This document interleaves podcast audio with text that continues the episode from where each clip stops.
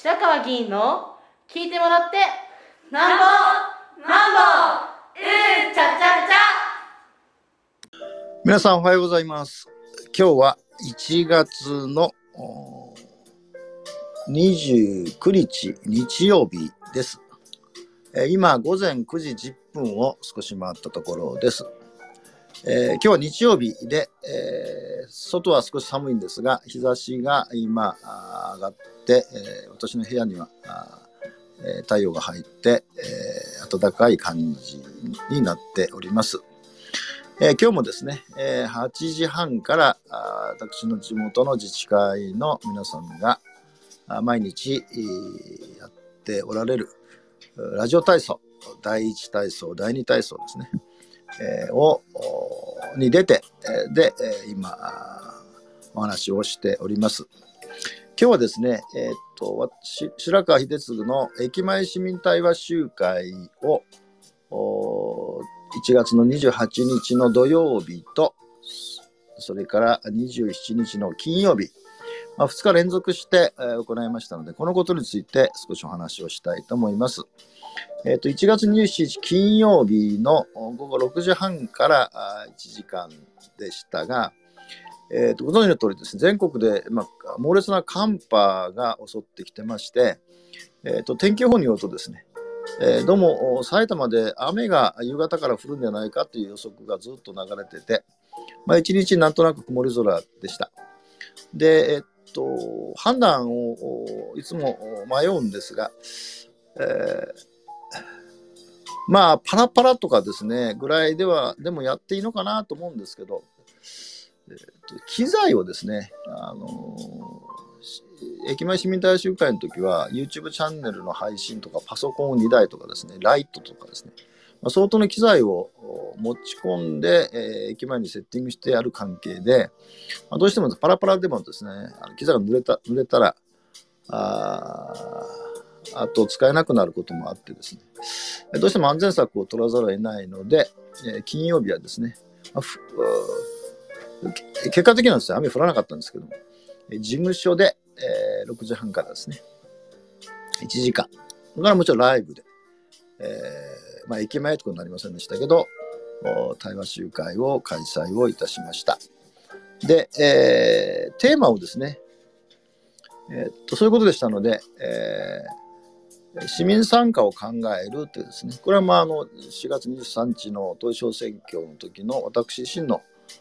指針としても考えてるんですが、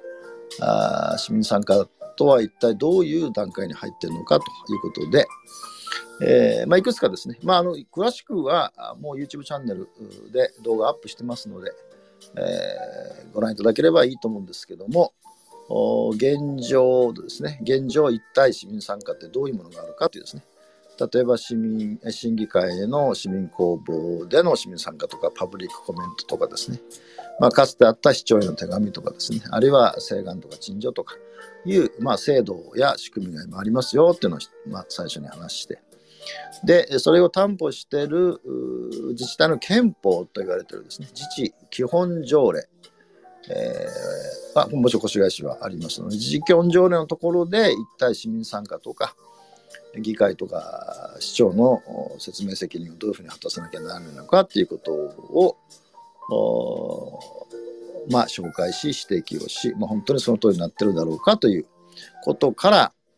え3番目はさ具体的な例ですね。今じゃあどういうふうに市民参加というのは行われているのかということで、えー空き家の改正の条例案が昨年1ヶ月間ですけど、パブリックコメントというものですね。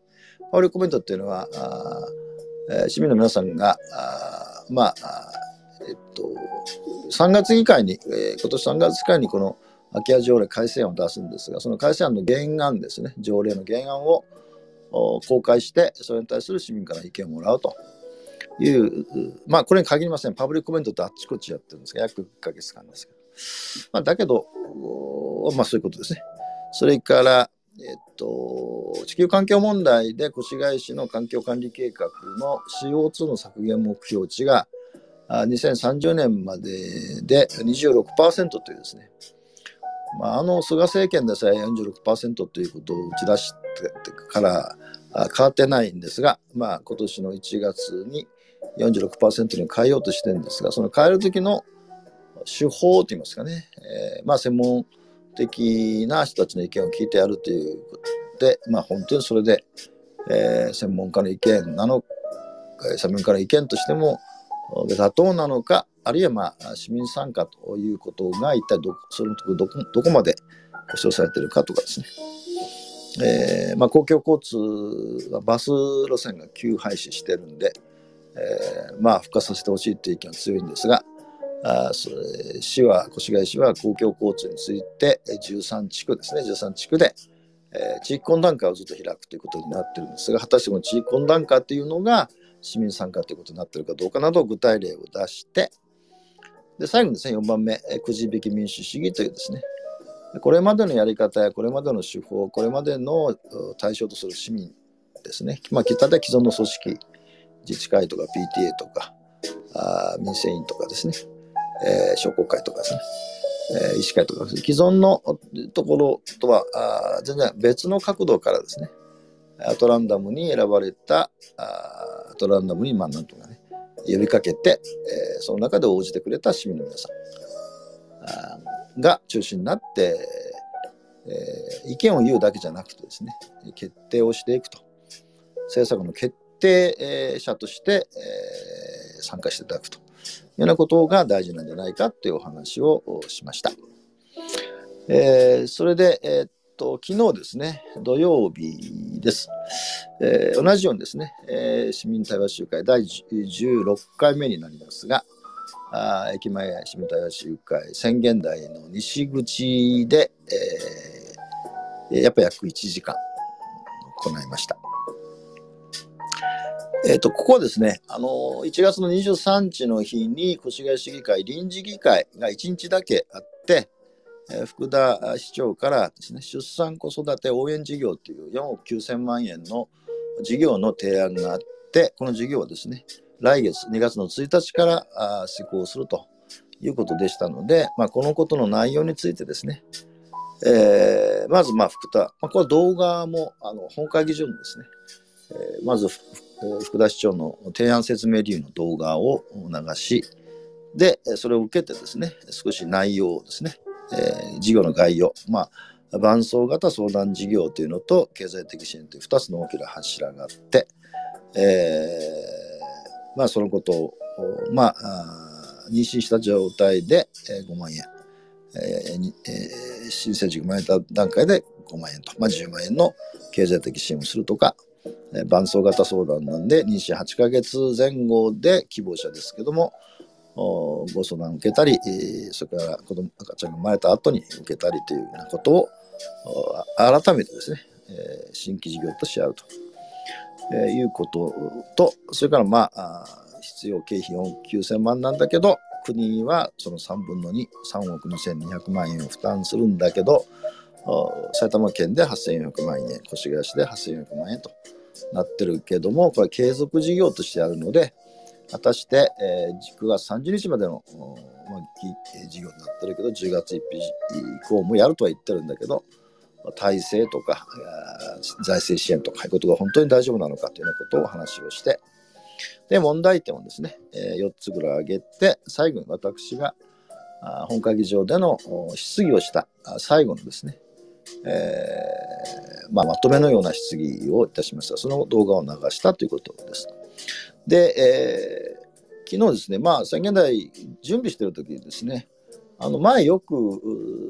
朝ですね、宣言台駅西口でお会いしてた女性の方、今介護士、介護士の方なんですけど、もう今、あの電車を使わずに、自転車で帰ってんで、あの駅使いませんけどって言ってお話して、で、YouTube チャンネル登録してますと言って言ってくれて、言っていただいてですね、ありがたい。で。一心助けありませんか？とかって言われて、まあ、いつももらってたんで、今もらってないんで、すぐも一心助けお渡しをして、えー、まあ、あの、その時間ですね、えー、6, 時10分ぐらいでしたので、まあ、あの、ライブでご覧いただいても結構ですし、えー、アーカイブでも大丈夫ですよって言ってお別れをいたしました。それで、えー、っと、6時半にまあかっきり始めたんですけど、えっと、1時間近くですね、駅前対話集会にご参加いただいたあ男性の方がおられて、この方は、えっと、いつも、えー、宣言台東口でですね、よくあの、カンパもいただいている方なんですけど、あのお会いする方で、男性ですね、えー、おいくつぐらいでしょうかね、30、30代でしょうかね。ずっと聞いていただいてですね、まあ寒い中ですね。で、終わって僕ら片付けしてましたら、あの、ご挨拶していて来ていただいて、あの、いつもあの、このスペースでも話してますが、あの、使い捨て、えー、北海道ですね、もう必需品になってるんですが、あれ聞いたんでって言ってですね、もうたくさんですね、差し入れをいただいてですね、まあ大変ありがたいことで、えー、とか、それから途中で、やっぱり50代の女性だったんだと思うんですけど、なんか私はもう喋ってるんであれですかね、あのスタッフの方に聞いたら、いや、家で見てたんだけど、あのその YouTube チャンネルのラライブが見えないって言って、だからって言って、あのわざわざ来てくれてですね、そしたらなんか家に電話したら、いや、ちゃんと見えてるよって話でですね、で頑張ってくださいって言って、あの、まあ、本当にですね、152名までチャンネル登録数が増えたこともあるんですけども、いろんな方がですね、やっぱ見ていただいててですね、本当ありがたいなと思います。えー、まあ、毎日基本的にはですね、このスペースもあのお届けをしてるんですが、えー、結構ですね、あの何ですかね、ちょっとしたエピソードみたいなことを皆さんよく覚えておられてですね、えー、あの気にしていただいてるんだなっていうのを本当ありがたく思ってまして、うんとまあ、あの4月23日があの市会議員選挙投票日なので今あの朝の駅ともですね夕方もですね、まあ、いろんな方が駅で、えー、チラシを配っておられるし、まあ、あの訴えておられるのでそれはもうそれで、えー、皆さんあ選挙投票日に向けて頑張っておられると思うんですけどで私はですねだからもうこれこれはあんまり一回して変わってないんですけどうん、もう朝の駅と毎日続けてですね、6駅で、今、もう20年目に入りました。で、これはもう全然、あの、全く毎日待ちやってるんですけど、この駅前対話集会というのは、その16回になってるんですね。でこれは何のためにやってるかっていうと、やっぱ朝のこの時間帯って皆さんそうおっしゃいますけど、やっぱゆっくり喋れないからって、そうですね。もう、もう本当にそれでおられるからですね。で、なんとかですね、もう少しオープンなスペースで少しフラットな関係でお話ができる場をなんとか作りたいと。で、しかもネットの環境っていうのは一番重要なので、えー、家にいてもですね、参加できるし、それはもちろん現場に来てても結構なんですけど。という、このネット環境でのコミュニケーションと、それからリアルのですね、直接お話をすると。それから、私に対する質問とか、意見とかですね、あるいは要望とかですね、これも全部お聞きするという場をなんとか作りたいと思ってですね、で始めたんですね。で、今16回目になりました。で、もうすぐあさって、しらさってですね、2月に入るんで、あの、まあ2月からはですね、まあ今月2回のスペースでやってるんですが、あの週は月3回のペースですね。えー、に、だ週1回っていうのは、私はまあできないことなんですけど、スタッフの皆さんが大変なんですね。あの機材搬入し、撤収しですね、準備しなくちゃいけないんで。で、まあ、なんとかですね、皆さん、あのいいですよって言ってくれて、2月は、だから1ヶ月3回やると、まあ10日に1回やるって感じに、回数を増やしてですね、できるだけえー、対話集会ということにしてるんですが、まあ、2月の24日からですね、3月の定例市議会がスタート予定になってるので、ちょっとそれもあるんですが、えー、駅前対話集会は、まあ、継続してやるということになっていますので、また改めてですね、あの YouTube チャンネルご覧いただければ、まあ、もちろん昨日のその 駅前タワー集会も全部動画アップされてますので、まあ、YouTube チャンネルでご覧いただきたいと思いますし、それから、まあ、あのこれ何度も申し上げてるんですが、あまあ、おそらくこれ聞いている方はあの YouTube チャンネル登録しました。あそのさっきの女性の方もですね、えーと、私101番の登録、あ、ちょ男性だったかな、えー、101番目のあの登録者ですみたいなですね、あのそう本当にまあ、あの皆さん、なんて言いますかね、あの温かいっていうか、本当にそういう小さなことなんですけどね、本当嬉しいんですね。で、えー、まあ、あの、そらくここ聞いてある方は皆さん登録されてると思うので、まあ、ちょっとですね、周りに、あの、広げていただきたいというか、あの何度も言いますけど、チャンネル登録したかって何の不利益もないので、えー、まあ、ご案内来ますけど、